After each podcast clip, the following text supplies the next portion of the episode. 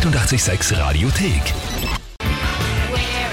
Blondie und One Way or Another hier auf 88.6. Das ist dann Mittwochabend. Der Abend nach dem 88.6 Konzert von Greta van Fleet in der Metastadt Wien.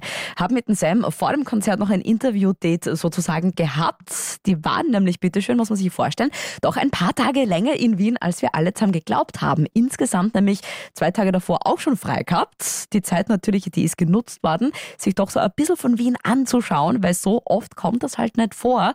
Dass so viel Pause zwischen den Konzerten ist. Yeah, we had two days off here, and uh, to be honest, that's a bit of a rarity to just have two days off. We've never been to Vienna, and that uh, we wanted to, you know, spend some time here. So, So did you walk around or what have you done here?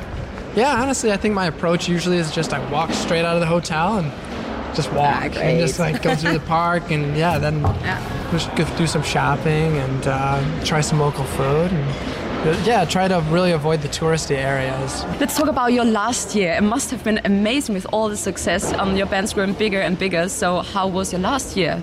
Last year, let me think. 2018. Yeah. Wow. I think.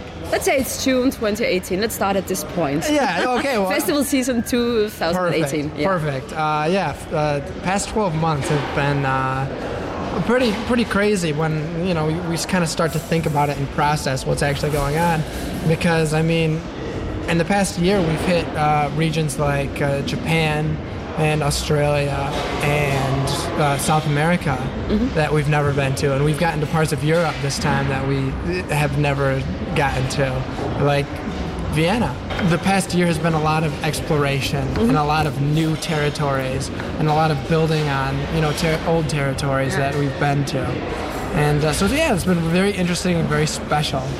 How's the Japanese audience? Yeah, well, it's uh, it's, it's very different, and Okay. uh, I I think usually I would say that uh, mo- you know all rock fans are very similar. They all emote the same way when they're in the, in the crowd, and uh, but Japan is, is is different. I think culturally, uh, very respectful and but very different. And it you know, it takes a second to get used to, but it's such a beautiful culture. It's such a beautiful place. And let's go back in time to your childhood first. Um, how, oh my god, yeah, it's so long ago.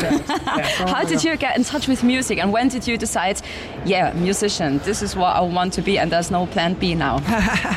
Well, that's actually a great question. Um, I think that was never really perhaps a conscious decision in, in, in my mind because when I started playing music, I think I was about 12 years old, and there was not uh, a whole lot to worry about. And it was just kind of uh, pressure from my brothers and uh, just my whole family, I guess, because uh, Josh and Jake would be playing guitar and singing, and Jake would be bringing uh, back friends home from high school jazz band. And uh, eventually, my, my, my mom started kind of pressuring me to uh, pick up the bass and try it out because that was kind of like the one piece of the puzzle that I guess was. I are the drums? Yeah, yeah, okay. yeah. What the hell? what happened? Yeah, well, I guess it worked out well enough. Yeah, because people always ask, um, wh- how did you decide who plays what? And it just kind of fell into place. Yeah, we had some way. dices. Yeah, yeah. We If you have a some six, dice. and then you Yeah. play the bass. yeah, we, we played a game of poker, and that's how it Yeah, was all decided. okay. Yeah, no, but uh, yeah, it all happened very naturally. We kind of uh, came into the, our own role, so it was never we, there was, we never had a meeting and said, okay, well, I'm gonna do this, you're gonna do that, and uh, yeah, the, I think the music just took us, and that's how we got here.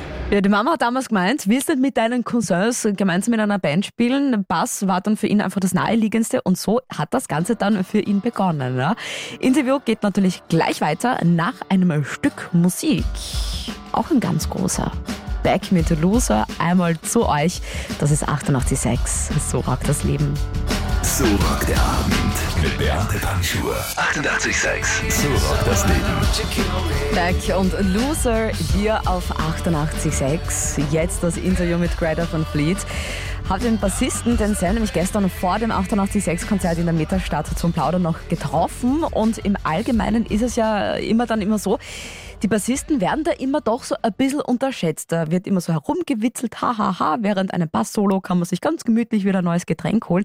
Aber mein Gedanke, das habe ich jetzt mal anbringen müssen, dass der Bass doch eigentlich eines der wichtigsten Instrumente einer Band ist. Und das ist mir jetzt bitte schön von einem Bassisten bestätigt worden, vom Sam, von Greta von Fleet. You're right. In, in short, yeah, I, I agree. And uh, yeah, most people uh, don't really know. It's kind of like the Yeah. invisible sound.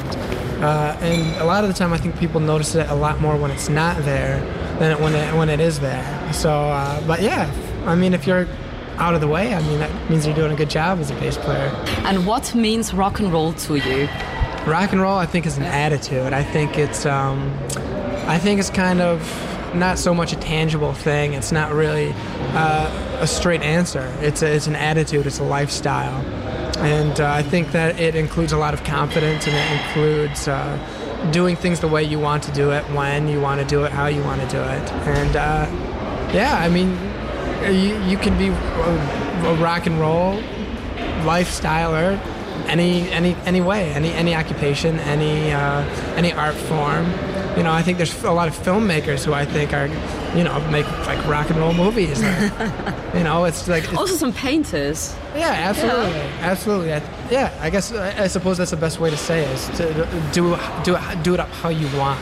What does it mean for you to be um, able to travel around the world? Traveling is perhaps the most important thing that you can really do in life to really gain that perspective of our earth and you know everybody on it and uh, i think that one because we came from a small town and i think that kind of when we started venturing out and you know exploring things around that and exploring the world you kind of get this idea of you know what our global community is and how it works and I think it's very important to be open to that and uh, understand that. But yeah, it's the greatest uh, job in the world. Now it's time to um, play some music. Oh, no way. yeah. yeah. what shall I play? Oh, what should you? Yeah, you know what? Yeah. I've really been enjoying Hozier lately. You should play uh, something from Hozier's new record. Ja, und das machen wir natürlich auch jetzt. Einmal Hozier zu euch mit seiner neuesten Single. To Noise Making Sing. So rockt der Abend mit Beate Panschur. 88,6. So rockt das Leben. Hosier und To Noise Making Sing hier auf 88.6. Das hat sich der Sam von Greta Van Fleet gewünscht, weil das ist einer der Musiker. Ja, das ist auch für ihn so ein bisschen der Inbegriff von Rock'n'Roll. Da kann man sich auch mal vorstellen, so eine Zusammenarbeit, das wäre extrem lässig mit dem, beziehungsweise vielleicht ja auch mal gemeinsam auf Tour zu gehen. You know, I think that's really just rock and roll. I think that he's got a lot of important things to say. And I really enjoy the way that he's saying it. Because the, I've seen a lot of shows before. And I think the best show, my favorite show that I've ever seen, was seeing Hozier and okay. uh, kind of Cleveland in the uh, middle of the forest at a, a, at a small festival. And you know his music and his performance and his delicacies and his, everything is just right on par. And yeah, so I I really connect personally with that. And you are on tour quite a long time now. What was the weirdest thing that happened? One of the funniest things that that I can remember is. Um, it was in North Carolina, and uh, we were playing a Carolina Rebellion, mm-hmm. and it was it was us and also our friends, the the Struts, were there. So uh, we went and were hanging out with them after we were both done with our shows, and uh, we ended up summiting this kind of like giant rock, and so we got the best view of the whole entire festival. And uh, we, we, were watching uh, Muse, oh, and cool. Uh, yeah, you know, a few, a few maybe hours later, uh, we we ended up having to swim across a stream because we got lost in the woods. And, oh uh, no! yeah, and then we somehow got to the hotel, and yeah, okay. me and Jed Elliott had to sleep in the same bed. It was, it was great. It was wonderful. we'll never forget this day, this evening. no, that was amazing. Best night of my life. I really have to ask this question because I really saw so many people with Led Zeppelin T-shirts here. Mm-hmm. Um, how does it feel after all this time now that um, the people compare you with Led Zeppelin? Are you relaxed with that? No, I mean I don't. I don't think it's really a pressure thing. I think at this point it's just a bit annoying, you know. but um, yeah, no, it's. It, people can have their own opinions. I mean, that's just the way that this world is, and I think it's also kind of a human instinct to uh, relate to something that you know and uh, kind of say like oh this kind of sounds like this to kind of make it more concrete in your head perhaps i think it's a very natural human instinct and uh, you know people will do it and there will be a day where finally people start comparing other people to greta van fleet and I hope I'm that day sure, comes yeah. sooner than later.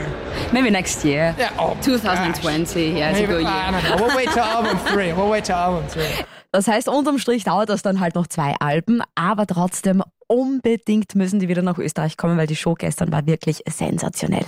Wahnsinn Show, Wahnsinnstalente, so Rock das Leben und Greta Van Fleet geht's natürlich auch jetzt zu euch mit Highway Tune und natürlich habe ich da noch was für euch, nämlich ihr Album Anthem of a Peaceful Army. Signiert natürlich, das habe ich mitgehabt. Na, wir haben das unterschrieben. Gibt's jetzt zu gewinnen. Anrufen 01 886 18886. So rockt der Abend mit Beate Handschuhe.